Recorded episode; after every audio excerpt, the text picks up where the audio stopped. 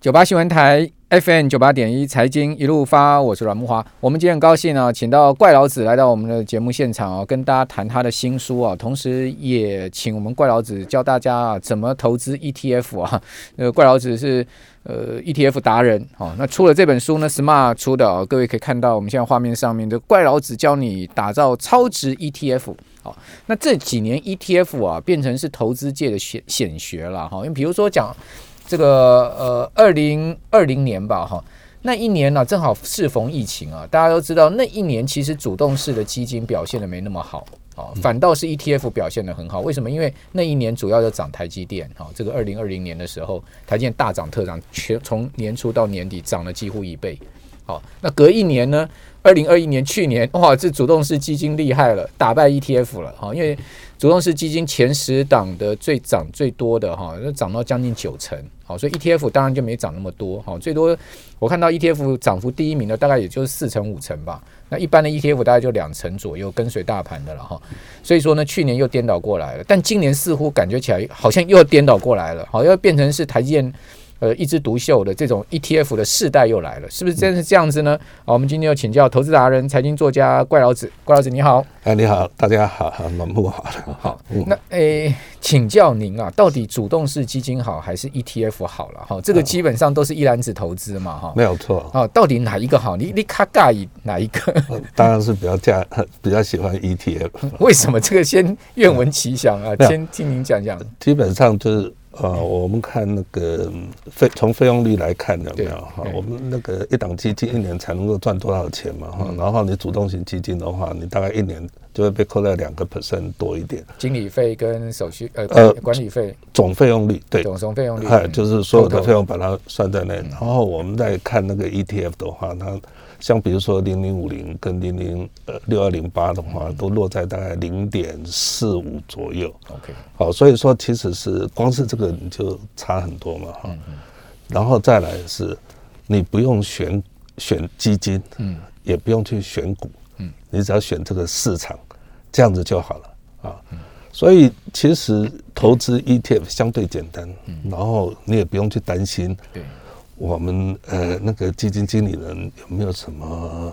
呃，作为那个 弊端，对不对？啊，因为毕竟人性嘛，哈，就是他在这操盘那么多个股，他难免他会有一些私心，对不对？哈，那你 ETF 完全没有这些问题啊，所以我不只喜欢，呃这我现在几乎对那个主动型基金是一点兴趣都没有。可是很多人讲说，主动型基金可以打败大盘啊，好，ETF 最多就跟着大盘一样的幅度啊。那我们就看历史吧，哈，就是能够打败大盘的有多少？对，其实蛮有趣的。我在呃来上这节目之前有没有？哈，刚好也有谈到这个，我做了一些资料。是，我们刚上去年。啊，那个我记得是统一奔腾嘛，还有星光那个星光科技创新，科技创新，它是第一名，它大概差不多接近九十趴，嗯八十六，八十六，八十七，这两个都八十六、八十。统一奔腾跟星光科技创新大概差不太多了，两、啊、个都是在八十六、八十七了，没有错。然后呢，全年涨幅第一名、第二名就这两档。是，嗯、那我们来看哈，就我就把它特别做一下，就是，嗯，哎、欸，那是一年呢、啊，嗯。二零二一年呢、啊？那二零二零年呢？对，有比较厉害吗？啊，二零二零年基本上那个主动型基金表现好的不多了，因为都都都变台积电涨了， 台积电涨啊了，管它是不是台积电涨，呃、啊，那你为什么不去选台积电？对，呃，主主动因，因为他们选台积电就没有办法凸显出他们这个选股的功力啦，是啊对？是嘛？所以说，就是说，其实。嗯真正能够打败那个市场的有没有哈？不多。那这两档去呃，二零二零年表现怎么样？那我要讲的有没有？我们不是说做出资料来对，并不是我我要讲的就是说，那我们看最近这五年，好，就五年来了哈。啊，五年来，那我们来，我们不要跟那个零零五零比啦。对，因为为什么零零五零有没有哈？毕竟还是大板啊，那个新新光创新科技那个，我们就拿来跟富邦那个科技的 ETF 比。对，好。就是比较有比较有道理嘛，哈好。然后我们在二零二一年的时候呢，刚刚你讲的那两档创新科技是八十七点八，对。然后那个统一有没嗯有？好，奔腾是八十六点嗯六，然后富邦科技只有多少？二十三点一，嗯。好，然后二零年呢，创新科技只有二十八点一，嗯统一奔腾只有二十点六。那你知道富邦那个科技指数五十八点六，嗯，好，我因不为要它台积电比重很高，好，那我们就是说这一年是这样，那一年是这样子嘛，对大家不一样嘛。对那我们就来看一个比较五长年下来了呃对五年下来，对不对？哈，对星光创新科技的累积报酬只有多少？嗯一百五十四点九。 ，OK，然后统一的奔腾基金啊，还蛮不错嗯的、哦，它是两百五十一点五。嗯，富邦台湾科技指数这五年是多少？两百五十二点二。哦，OK，所以等于是说，这个主动型基金跟这个创新，嗯呃，跟我们讲说科技指数 ETF 有没有？其实是在伯仲之间的。对，但是嗯啊你说成本的关系扣掉的话，恐恐怕呃，这应该这个都是扣掉那个成本的的之哦后这的，哦这哎你是嗯扣掉成本哎，这是扣掉 OK 成本的那个结果。但我的意思是说，呃，你买指数就是说我不用去担心你是碰到创新科技还是统一奔腾，嗯了解了好解，，这有点像押宝了啦哈没。有错，没有错。所以我就是说，呃，ETF 这个市场它能够长期的有没有哈，能够让你保持稳定啊，这是一个很重要的啊。因为最主要是真的能够打败市场的其实是不多，嗯啊。那我们在讲说，为什么真的打败市场不多？哎，以很多人就讲说，啊，你们买那个 ETF 那个买那个，尤其像零零五零这个傻瓜投资法，那个懒人投资法，我说 no no，那个真正有没有哈？去我们买市场的人才是聪明 的人。哎，你知道为嗯对嗯为为为什么呢？就是台积电有没有哈？现在这一档占零零五零有没有对哈？几乎一半嘛。是那台积电是现在就占一半吗？还是以前也占一半？嗯，不是。你如果去看十年前，二零一一年的时候呢，台积电只有大概十五个 percent 左嗯对，右它是占，逐步被调高了，嗯，不是逐步调高，不是调高，而是它的市值对，它因为一直市值增加嘛，对啊市值涨，然后把别人呢对，把它挤掉，排挤掉嗯把它排挤掉。所以这意思是什么？只要你是呃一个，就是说你强的，在市场上它就会越来越强是嗯啊。像长荣有没有？这个我们在讲说航运股对，本来是已经在那个零零五零之外的，对哎，这几年它强了。对，它要所把以它选进来了， 对我我比较不喜欢用选进来这件事对，我比较喜欢用什么？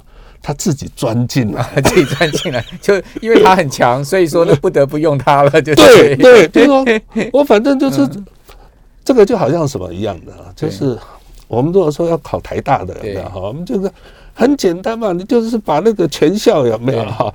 我们讲模拟考那个前几名的，全部把它放在绩优班里面，好好的对有没有？对这些，呃，对这些学生有没有哈关照一下？哎，你考上台大的那个 OK 比例是不是就高了？一样嘛，谁强谁进来啊对？我管你是谁啊，所以基本上这个就是所谓投资场上面一个很重要的哲学，就是说你这个投资一定要汰弱留强了。没错，哦，这个强者很强就对了， 弱者你要想去希望他强起来哈、有点困难。哦，所以说为什么 ETF 跟主动式基金一比较之下，这个怪老子已经呃点破了一些盲点哈、不过我想这个主动式基金听到了可能也会有点不服气了哈、我们还是。要打败大盘，哦好、我们要连连连连庄，好、不过不没关系，这东西没什么好争议的，哦、我们就这个拭目以待，看看有没有可以打败 ETF 的这个主动式基金哈、五年下来，十年下来，好，那回到另外一个问题，就是说，那如果说您觉得 ETF 是一个投资人必备的哈，而且很是重要的投资的工具哈，是。那你觉得呢？投资人要怎么样运用这项工具？其实蛮重要，就是说不不不管年龄、族群各方面的话，哎，哦，他们要怎么样去运用这个工具？恐怕跟呃年龄啊各方面风险承受度都有差别，对不对？呃，其实、呃、当然是任何一个投资人啊，哈、这个我们常常在讲说 ETF，很多人在讲我要买 ETF，天哪，ETF 就是基金嘞、对它只是不过是一个指呃那个指数型基金，对是这样。所以你买 ETF 跟你买那个一般的基金或主动型基金有没有啊？嗯其实差不多。因为你如果去看说啊，我如果买台湾的，那你就你就看主动型基金，它投资整体台湾了哈对，不是科技，整体台湾的，它也会跟零零五零跟台湾的那个嗯加权指数是相去不远。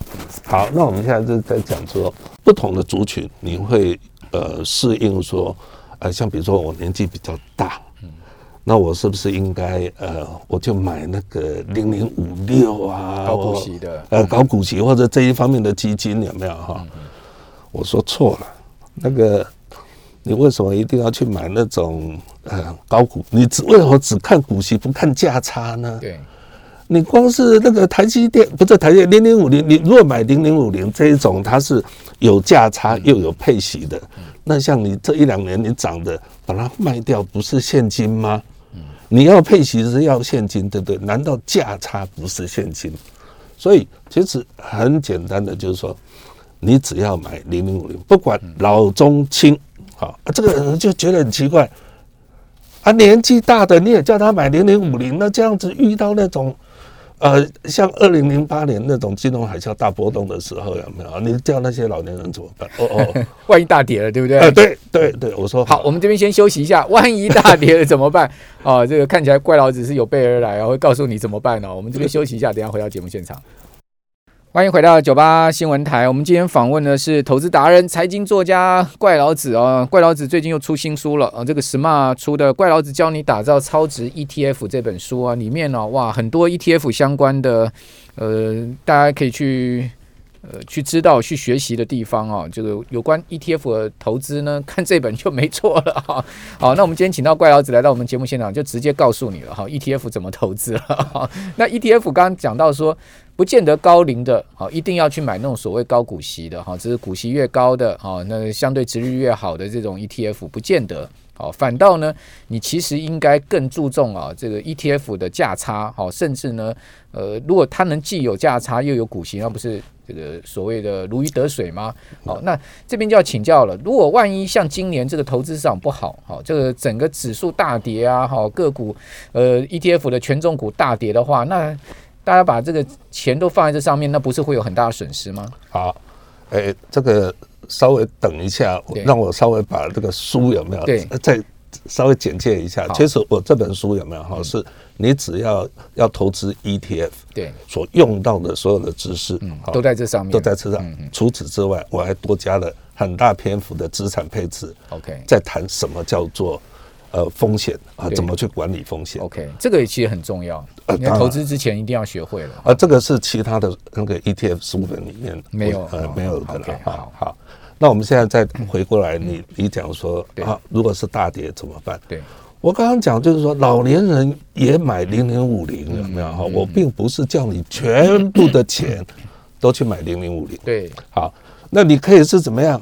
我一半的现金，然后买一半的零零五零。是，那这样子的话，我的资产有没有哈的风险，是不是只剩下一半？对，对不对？好，那我们现在来看哈，就是说我用我我讲说零零五零跟零零五六的比较好了。好，你说退休的时候叫他买零零五六，你是叫他全部？如果说你退休金你需要一千万的话，你是不是一千万全部买零零五六？如看看起来好像是这意思吧？你要一千万买全部买零零五六好呢，还是说我五十个 percent 我放定存，五十个 percent 我买零零五零？哦，所以还可以放定存，当然可以方可便，是大家都讲说定存利率很低啊。没错。今天我们在讲就是说，定存的利率低是没有错，嗯但是我们要看的是说，如果我要降低风险，对，那你有什么好方法吗？嗯好，那我在讲说，你降低风险最好的方法就是放现金啊。我我们在讲，其实我讲的 对那个叫做铺险比率。 ，OK，铺险比例，嗯，我如果买零零五六，对，啊，你说我只是要配息对，难道它涨那个价没有价差吗？会啊，也会嘛波动，，对，所以它也是有风，它它的风险也不小，对不嗯对？好，那我现在在讲说，你如果全部买零零五六，跟买全部买零零五零，嗯我当然说哦，如果是这样的话，我当然是告诉你，你应该你应该买零零五六，因为对老年人来说，你应该是这样。嗯但是我们不是只有说全部都是投零零五六的选择啊，对啊，对，我可以说，哎、一个是全部投零零五六，我另外一个是说我可以投呃铺险呃零零五年的铺险部位呢，我可以是一百个 percent，嗯，我可以是九十八十七十六十，嗯，对不对？剩下放定存剩下放定存， ，OK，啊，那这样的话，意思是什么？如果说我的零零五零的总报酬，嗯，即便我铺险部位是五十个 percent，对，我的报酬也高于零点五六，而风险又比零零五六还要少的话，你会选哪一个？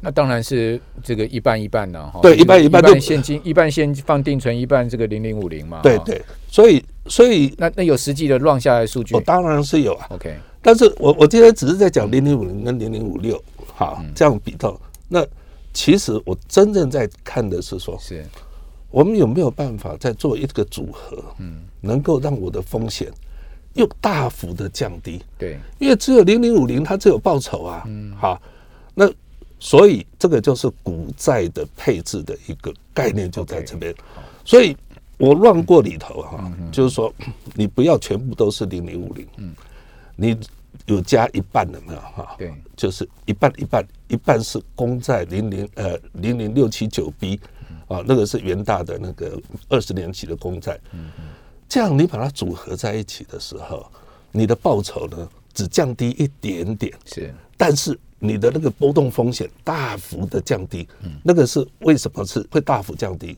因为股债本身有没有哈，他们之间就是有互补跷跷板的。哎，跷跷板的那个现象嘛。嗯所以意思就是说，如果你做股债配置的话，嗯其实比你单独要持有零零五零要好很多那。就一半一半哦。这个您刚刚讲，一半放债券的对 ETF，一半放股票型的 E 是 ETF，是，然后这个标这个这样子的一个配置呢是固定的，对，嗯剩下的就是什么？年纪轻的时候对，我的铺险部位高，对，比年纪例比例可以变动啦。对不见得一定我一定要一一半一半，甚至于嗯我说铺险部位可以大于一百个 percent。怎么弄呢？呃，就好像就是说我如果只有一百万，对不对？对，嗯我铺险部位呃要要一百五，那就是简单有两种方法。另外五十个 percent 我去找爸妈借 借钱，或者银行借钱，对 OK，不对，就就就是财务杠杆了哈。对对，ETF 不好好像不能直借， 如果能直借的话，再去借。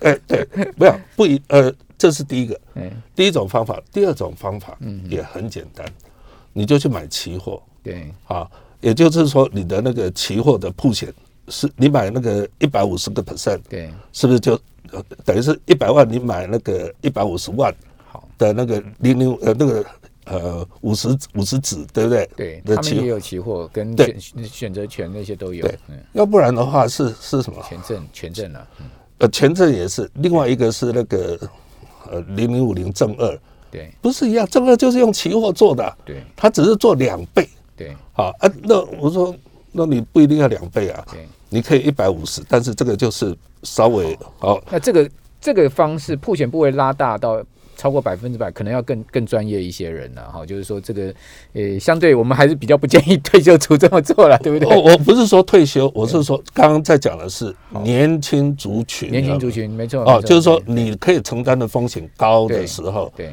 因为我当然这个是是一个框架，有没有？哈，框架我不是说，哎，你什么都不懂，然后听到这样子赶快就冲进去了 就冲还是进要了去啊。那我就讲说，哎，还是一样啦，那个这本书好好读，你就 知道。好，那最最后请教您，就是说，因为现在很多的主题式的 ETF，您您认同吗？比如说我们电动车啦、半导体啦，哦，各种主题式的 ETF 如雨后春笋般出来，您觉得呢？我我我一点都不 认同，哦，马上打枪就对了，不是这个这开玩笑，这个是不是开玩笑？我我讲这样子好了，对五 G 可不可以买？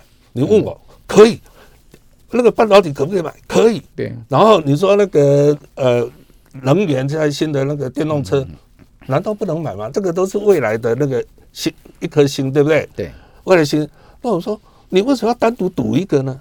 嗯，你你为什么就是说你应该谈的是说我要怎么样配置嘛？嗯，所以既然是这样子，你就买市场就好了。 ，OK，如果你今天半导体、呃、不是半导体，我们在讲说呃电动车是个咖，嗯嗯，就像我刚刚讲那个长龙，它就会挤进去了他就自己钻进来，哦了解对，挤进去或钻进来， ，OK，所以你何必呢？